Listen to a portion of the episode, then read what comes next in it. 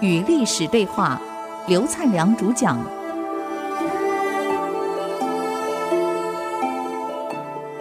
您现在所收听的节目是《与历史对话》，我是刘灿良。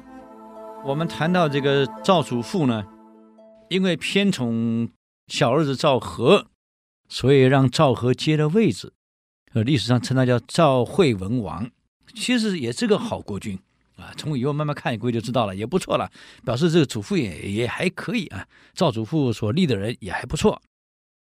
可是他的大儿子赵章呢，已经在筹谋怎么样推翻弟弟了，尤其跟田不礼两个人早就在准备要把你弄掉了。后来这个赵祖父呢，虽然不当国君了。虽然是小儿在领导，他看着看着，小时候虽然领导的不错，弟弟虽然做的不错，可这个哥哥呢，好像有恶心。这时候才开始担心到了，原来偏宠赵成的兄弟鬩墙是危险的。他打算，不如这样好了，把赵国分成两个国家，哥哥一国，弟弟一国，一边一国。大臣们全部反对。大王，赵国本来就不是最强大的国家，再分成两个，请问是不是让强权把我们一个一个灭掉呢？到后来赵国将会不存在呀！你不能这样做呀！既然让赵和为王了，你就不能再让赵章为王，天不二日啊！这是危险的事儿。这样一来，国家会内战不完。外国也将借这个机会，可能先消灭老大，再消灭老二，也可能先消灭老二，再消灭老大，赵国将会亡国。哎，这祖父一听也对，好吧，那就算了，就这样吧。可是赵章跟田不礼呢，积极在准备了。本来以为你真要分成两国，一人一国，我再把弟弟灭掉。现在既然不答应，那好，我找机会。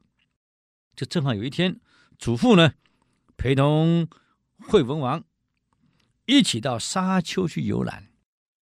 这个沙丘正是也是后来秦始皇病死的地方啊。就在这个地方游览完了以后，晚上住在沙丘，就分住两个行宫，祖父住一个，是惠文王住一个。田不礼告诉赵章，机会来了。他们出远门，现在在沙丘又分住两个行宫。我们部队夜袭，杀了赵和，杀了祖父。古代是很可悲的，为了篡位，连父亲都杀，全杀了。啊，你不就复位了吗？何况他们兵带的并不多呀。就这样，连夜调集他的部队。奇袭了祖父跟惠文王的行宫，惠文王就率领他自己的兵卒，跟公子章，也就是赵章，还有田部的部队激战了，打起来了。公子成听到了，李队听到了，肥义听到了，就带着大兵赶快赶来驰援。那也还好啊。惠文王指挥部队游方啊，跟赵章打得难分难解的时候，援兵到了，就这样杀了田不礼，赵章呢就索性躲到了父亲的行宫里去了。这个时候呢，李队等人就把这个祖父的行宫团团围起来，啊，锁公子章，就是赵章，就这样。终于把公子章给杀了，这样来赵章也死了，大儿子死了，田不礼死了，叛乱平定了。按理说应该让祖父出来了，可是公子成跟李队说：“不，我们杀了赵章，杀了田不礼，围了祖父的行宫。虽然我目的是平乱，可祖父不会这么想啊。”会以为我们也在叛乱啊！祖父一旦出来，我们两家性命恐怕保不住啊！那怎么办？没办法，只好连祖父一起弄掉。但祖父是原来的国君，我们不能杀，那怎么办？我自有办法围住，不让出。就数次呢，这个祖父人要出来，都被兵给挡回去。祖父被困在行宫里面，可怜啊！你想吃什么？只要宫里有任何人逃出来，全部被接待，唯有祖父不准出。最后，整个行宫剩祖父一个人，饿到爬到树上去取鸟的蛋，去抓小鸟充饥。两个月后，祖父被饿死在行宫里。这时候，赵惠文王正式的做一个真正的国君了。你想想看，为什么兄弟会鬩墙？就是领导人做父亲的人偏宠所造成的结果。隋朝兄弟鬩墙，也是隋文帝偏宠杨广的结果。唐太宗那个时候会鬩墙，也是李渊偏宠。可是太宗却没有从自己的鬩墙中学到经验。自己当了皇帝了，虽然立了李承乾为太子，他偏偏又偏宠第三个儿子李泰。李泰当然这么想嘛，父亲既然这么喜欢我，又这么听我的，那不如我想办法当太子，我来继位算了。啊，不如这样算了。所以李泰开始准备谋反了，要学他爸爸也来个玄武门之变，把李承乾太子干掉。李承乾呢，在侯君集的辅佐下，早就得到了李泰想把他推翻的这一切资料跟情报，怎么办呢？跟父亲讲，父亲不会相信，所以他也准备，干脆我把李泰也干掉。这可是同父同母的兄弟呀！就因为你太宗偏宠，你看造成亲兄弟之间已经剑拔弩张了。后来李承乾决定先发制人，可是运气不好啊，在发动兵变的前一天，山东那边的部队先起义了。这个消息一下子被太宗知道了，太宗只好把李承乾废了。他并不晓得李泰是有阴谋的，李承乾是自保而发动兵变，太宗并不知道，我只看到你兵变而已。就这样，李承乾太子被废，被下放到广西去了。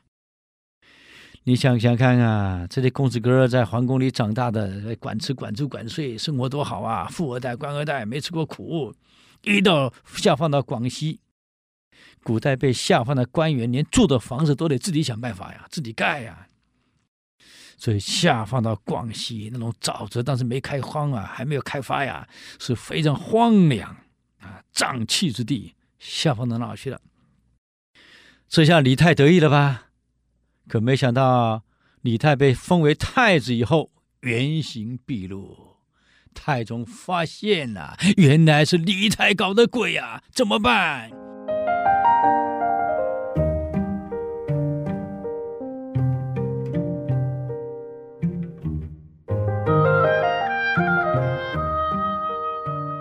刚刚谈到了李泰当了太子以后，原形毕露了。这个齐桓公所犯的三个毛病，他全犯了，而且阴谋除掉自己的亲哥哥李承乾也泄露了。太宗明白了，原来李承乾多么冤枉啊！原来是我偏宠造成的呀。这下太宗决心了，决定再把李承乾接回来，所以废掉了李泰，把李泰软禁在宫里去了。遗憾的是，当他的人到了广西要迎李承乾回来的时候，李承乾已经病死了。哎呀，太宗大哭啊！最后没办法，才让九子李治接了位。这个我们说明了一个问题：我们当父亲的孩子这么多啊，绝对不能偏宠，偏宠给孩子带来的心理的阴影，一个认为自己得天独厚啊，而想独霸一切，会给兄弟带来鬩墙。历史上这种例子太多了啊，非常可惜，所以我们不能重蹈这个覆辙啊。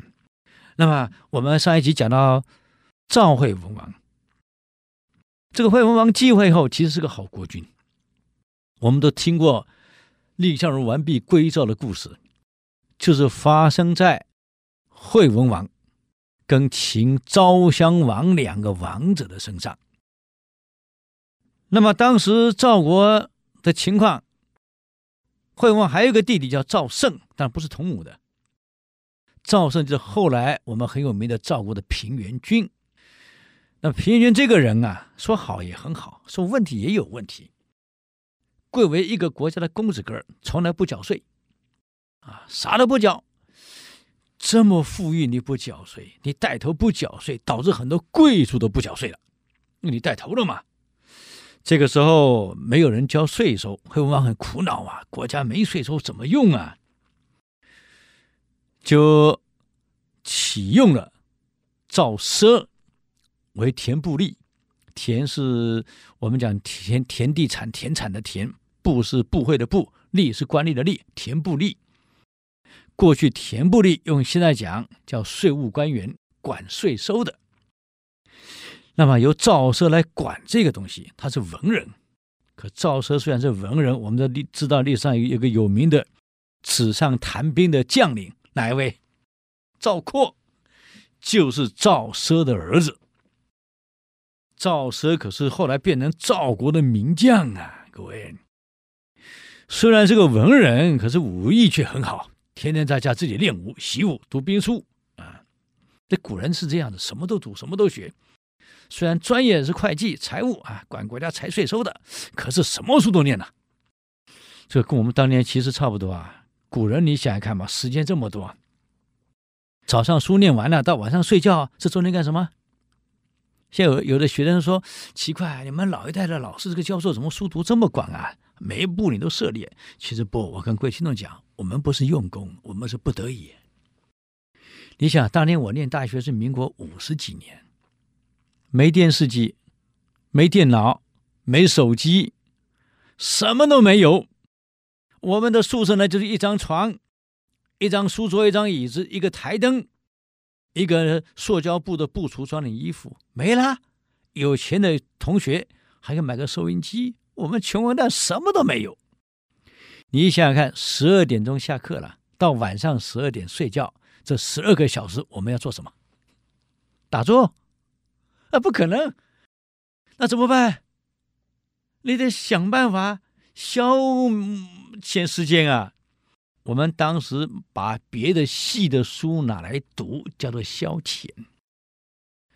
所以当时你看，我们没空，我们这个这个每天那么多时间干什么啊？我中文系的书，什么《左传》啊，什么《汉书》啊，《史记》啊，《诸子》啊，什么《棋子兵法》啊，通通拿来看。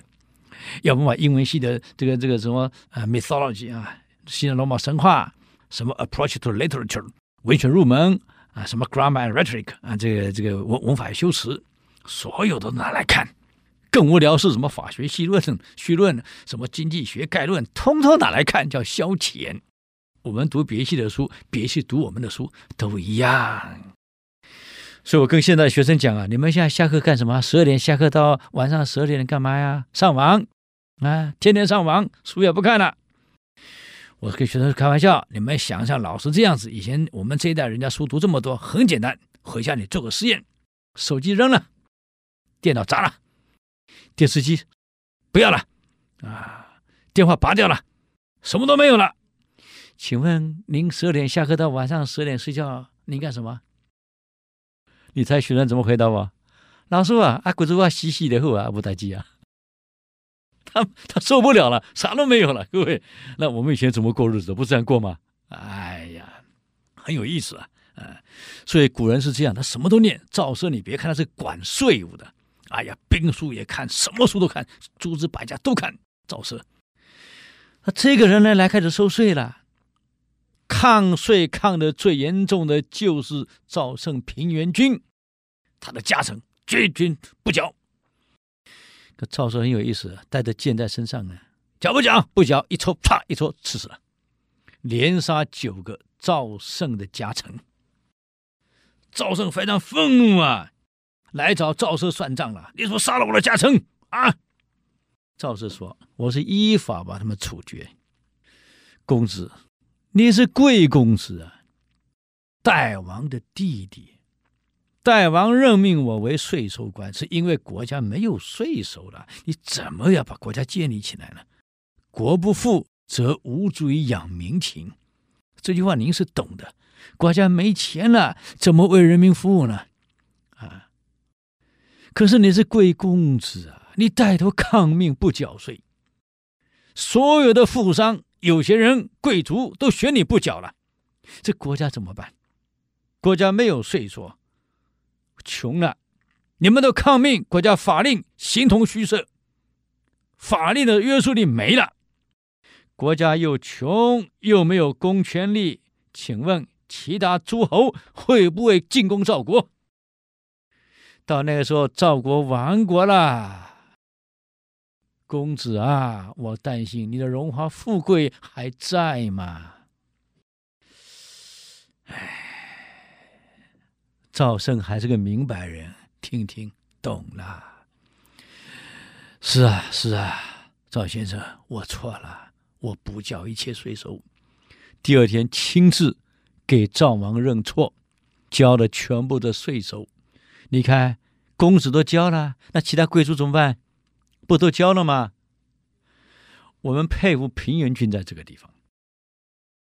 后来秦赵打仗了，缺将领。平原君没有因为赵奢逼他缴税而恨他。他跟代王说：“我认为赵奢绝对可以带兵打仗，带个大军打仗，守重军纪，从赵奢在税收上的收法。”把国法推行的这么彻底，他军纪一定能彻底，军纪能彻底，部队才有战斗力。而且我私下跟赵奢往来，我发现他懂兵法，他应该可以带兵保卫赵国。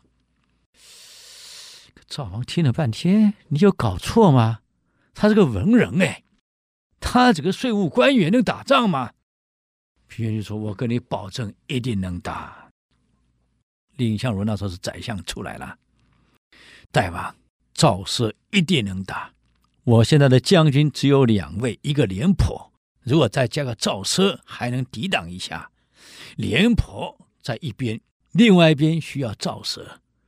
结果赵奢能不能打呢？